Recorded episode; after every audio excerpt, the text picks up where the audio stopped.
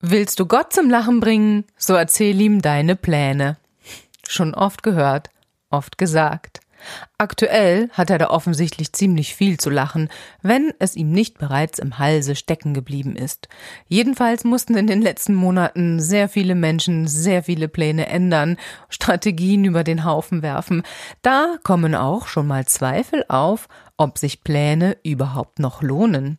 Ich sage ja, unbedingt. Und ich sage Ihnen auch weshalb. In dieser 19. Folge des Gelassenen Führung gehen Podcast. Bleiben Sie also dran. Gelassenen Führung gehen. Der Podcast für moderne Unternehmer und Führungskräfte. Hören Sie regelmäßig, wie Sie entspannt Verantwortung übernehmen und Ihren Führungsalltag mit mehr Leichtigkeit meistern. Stark, wegweisend, gelassen. Der Impuls von Frau Schulz. Als ich vor fünf Jahren mit meiner Selbstständigkeit startete, da sollte ich ein Bild malen.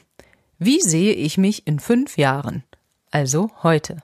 Sie können mir schon glauben, ein bisschen doof kam ich mir dabei vor, als ich da so mit meinen sehr beschränkten künstlerischen Fähigkeiten und ein paar Buntstiften vor dem Blatt Papier saß, aber ich hab's gemacht und der Effekt war immens. Was da genau passiert ist und was das mit Strategie und auch mit Gelassenheit zu tun hat und ob mein Bild gestimmt hat, das erzähle ich Ihnen jetzt. Ich werde Ihnen heute bestimmt keine Strategietools erklären, auch wenn es hier um Strategie geht. Zum einen gibt's da eh unzählige Tools und welches da gerade das Richtige ist, das hängt zum einen von Ihrer konkreten Fragestellung ab und von Ihren Vorlieben und von dem Thema, um das es gerade geht. Und zum anderen müssen Sie auch einfach nur mal kurz googeln und schon finden Sie einen Großteil dieser Tools kostenfrei und mehr oder weniger anschaulich erklärt. Da braucht es also von mir wirklich keine weitere Podcast-Folge dazu. Und die viel größere Schwierigkeit bei diesen Tools und Strategie und so weiter Themen, die liegt ja sowieso doch viel eher wieder beim Machen. Sie kennen ihn sicher, oder? Den feinen Unterschied zwischen wollen und machen. Wie sagt man so schön? Machen ist ein bisschen wie wollen, nur krasser. Der Schritt vom Wollen zum Machen ist dann besonders einfach, wenn wir richtig Lust bekommen auf das Machen. Das ist genau wie beim Abnehmen, wie beim Sport machen, Rauchen aufhören. Wenn wir nicht irgendwie ganz tief in uns drin Lust darauf haben, worum es auch immer da geht, dann quasi unseren Plan in die Tat umzusetzen. Wenn wir den Sinn und den Zweck so richtig aus uns heraus spüren, ich werde jetzt mal ein bisschen esoterisch an dieser Stelle, dann ist es verdammt leicht auf einmal, beziehungsweise wenn wir das nicht spüren, dann wird das Machen verdammt schwer. Und genau so ist es auch mit Strategie und mit Planung und so. Wieso zur Hölle beispielsweise sollten Sie überhaupt momentan über eine Strategie und einen Plan nachdenken, wenn doch eh gerade jeden Tag alles ganz anders ist? Die Antwort, die ist ziemlich einfach. Haben Sie sich nämlich erstmal einen guten Plan zurechtgelegt, können Sie die nächste Zeit ziemlich entspannt und gelassen vorangehen. Zum einen müssen Sie nämlich nicht mehr jeden Tag neu überlegen, was als nächstes zu tun ist, auch wenn zugegebenermaßen der Planungshorizont derzeit wahrscheinlich kürzer ist als sonst und als Sie es gerne hätten, aber immerhin, Sie haben einen Planungshorizont. Und wenn er nur eine Woche lang ist. Und zum anderen macht sich auch der sogenannte Zeigarnik-Effekt bemerkbar. Dieser Effekt besagt, dass wir unerledigte Aufgaben uns zwar viel besser merken als abgeschlossene, die Kehrseite davon allerdings ist auch, je mehr offene Aufgaben wir haben, je mehr offene Enden da sind und je mehr wir versuchen in unserem Kopf zu behalten, desto höher ist natürlich auch unsere Anspannung.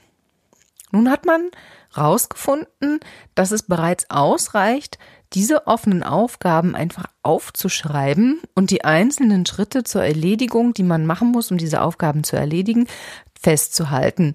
Und schon sind wir deutlich entspannter. Und das bewirkt dann auch eine gute Strategie und ein guter Plan. Sie können sich viel besser entspannen. Das ist schon also der erste Grund, einen Plan zu machen, denn Sie wissen ja jetzt, was zu tun ist. Sie werden ruhiger schlafen. Und schlafen hilft auch für Gelassenheit. Vielleicht haben Sie schon von David Allen gelesen oder gehört. Das ist der Mensch mit seinem Getting Things Done Prinzip. Der hat genau diesen Gedanken auch damit auf den Punkt gebracht. Folgt man seinem Rat, so sind die Aufgaben eigentlich fast schon erledigt, nachdem man sie ziemlich konkret beschrieben und sortiert hat. Man muss es vielleicht nicht ganz so weit treiben wie David Allen, aber Sie kennen ganz bestimmt den Effekt, dass wenn Sie nachts mal nicht schlafen können, weil ihnen zu viel im Kopf rumgeht, wenn sie dann alles aufschreiben, was sie da so beschäftigt und was sie am nächsten Tag vorhaben, können sie anschließend viel besser schlafen. Nun besteht natürlich immer noch die Gefahr, dass so ein Plan mal nicht so ganz aufgeht, wie wir ihn gemacht haben.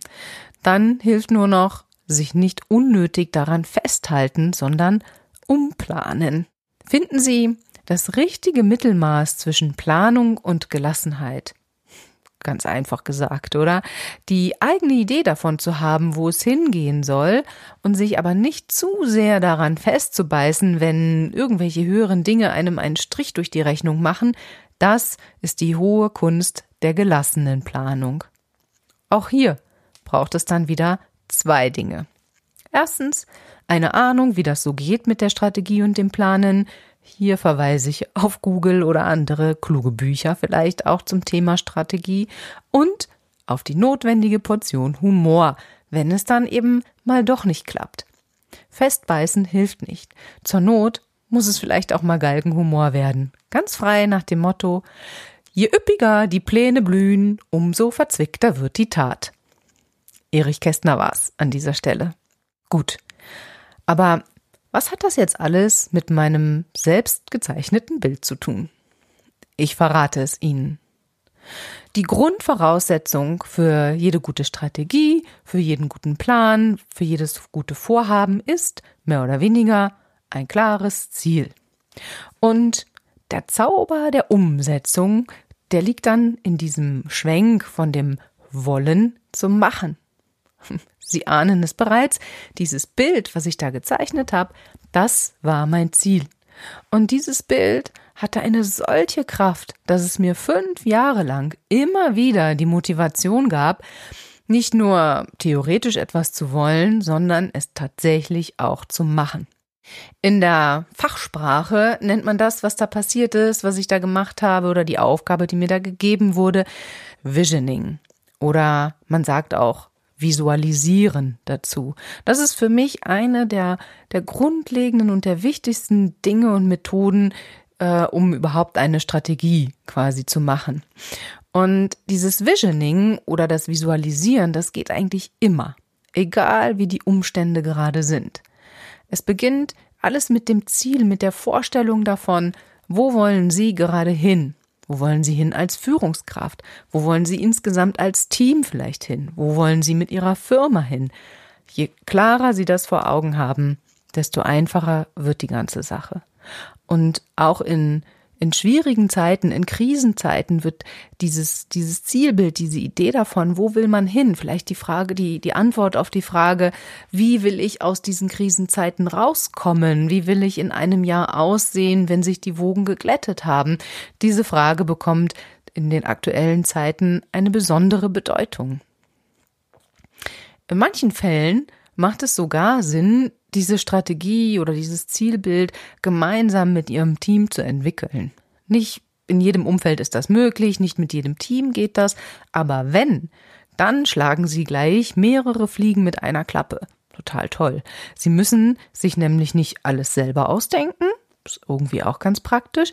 Sie machen außerdem ihr Team total glücklich, weil die auch mitmachen dürfen. Die haben nämlich auch, jeder einzelne Mitarbeiter, jedes Teammitglied hat selber auch Ideen und Zielbilder im Kopf und Wünsche. Und in der Regel freut sich der Mensch, wenn er die aussprechen und anbringen darf. Und Ihr Team kann die Strategie, die dann entsteht, auch viel, viel besser selbstständig umsetzen, weil jeder Einzelne ja auch an der Entwicklung beteiligt war und somit eh schon weiß, was gerade zu tun ist und warum. Toll, oder? Am besten gelingen Zukunftspläne nämlich und das auch das Machen, ja, das Umsetzen dieser Zukunftspläne mit Menschen, die die gleichen Interessen haben. Es gibt übrigens keinen richtigen Zeitpunkt für Strategie und Pläne. Deswegen kann man auch nicht sagen, in Krisenzeiten macht man lieber keine. Der richtige Zeitpunkt ist jetzt oder auch immer. Jeder Zeitpunkt ist der richtige Zeitpunkt. Auch wenn es momentan vielleicht ziemlich anstrengend ist. Ich empfinde das auch so. All die Ungewissenheiten einzuplanen, vorsichtig zu sein mit Investitionen, zu hoffen, dass die Wirtschaft nicht komplett zusammenbricht, nicht genau zu wissen, wo meine Aufträge in den nächsten Monaten herkommen oder wo sie nicht herkommen. Da hilft dann in dem Moment nur eine gewisse Portion Gelassenheit auch vor dem Plan. Denn nur ein entspannter Geist hat auch gute Ideen. Zweifelsfall, wenn ich also denke, nee, ja, so einen Plan machen, eine Strategie machen, macht gerade überhaupt gar keinen Sinn, weil ich weiß ja überhaupt nicht, was mir alles noch so passiert, dann überlege ich mir auch mal für ein paar Minuten, was eigentlich schlimmstenfalls passieren kann. Und dann stelle ich fest, so richtig, richtig, richtig schlimm, so schlimm, dass ich sterbe oder so, wird es wahrscheinlich nicht werden. Machen also auch Sie sich am besten nicht total verrückt und glauben Sie nicht, dass Sie die Strategie des Jahrhunderts erfinden müssen. Ich sagte es vorher ja auch schon, im Zweifelsfall können Sie nachbessern, ändern. Also dann zu verbissen an Ihrem Plan festhalten hilft also auch nicht. Also erfinden Sie nicht die Strategie des Jahrhunderts, sondern schauen Sie nach einem kleinen, feinen Zukunftsbild, das Ihnen hilft und das Ihnen auch Spaß macht. Soll ich Ihnen nämlich noch was sagen? Ich habe alles erreicht, was ich da auf dem Bild damals gezeichnet habe, obwohl ich manchmal zwischendurch schon dieses Bild fast vergessen hatte, aber als ich es jetzt hervorholte, sah ich Haken dran an alles. Es ist an der Zeit, dass ich ein neues Bild male. Und ja, das, obwohl ich gerade keine Ahnung habe, wie sich die Welt weiterentwickeln wird. Aber eins ist sicher. Irgendwie wird es weitergehen.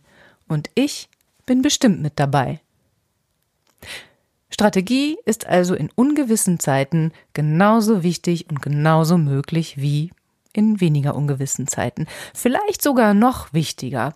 Nur die Schritte, die man planen kann und die Details, über die Sie da nachdenken können, die sind wahrscheinlich etwas kleiner und etwas ungenauer geworden. Die Zuverlässigkeit der Vorhersagen ist schlechter geworden.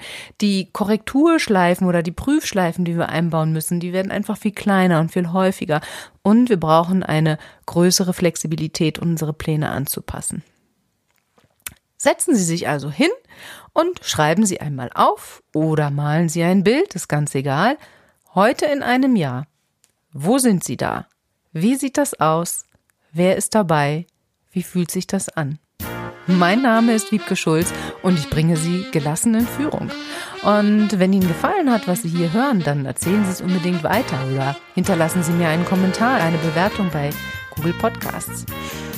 Und hören Sie auf jeden Fall beim nächsten Mal wieder zu, im Oktober, wenn es darum geht, Erfolge zu feiern, wenn denn der Plan aufgegangen ist. Bis dahin.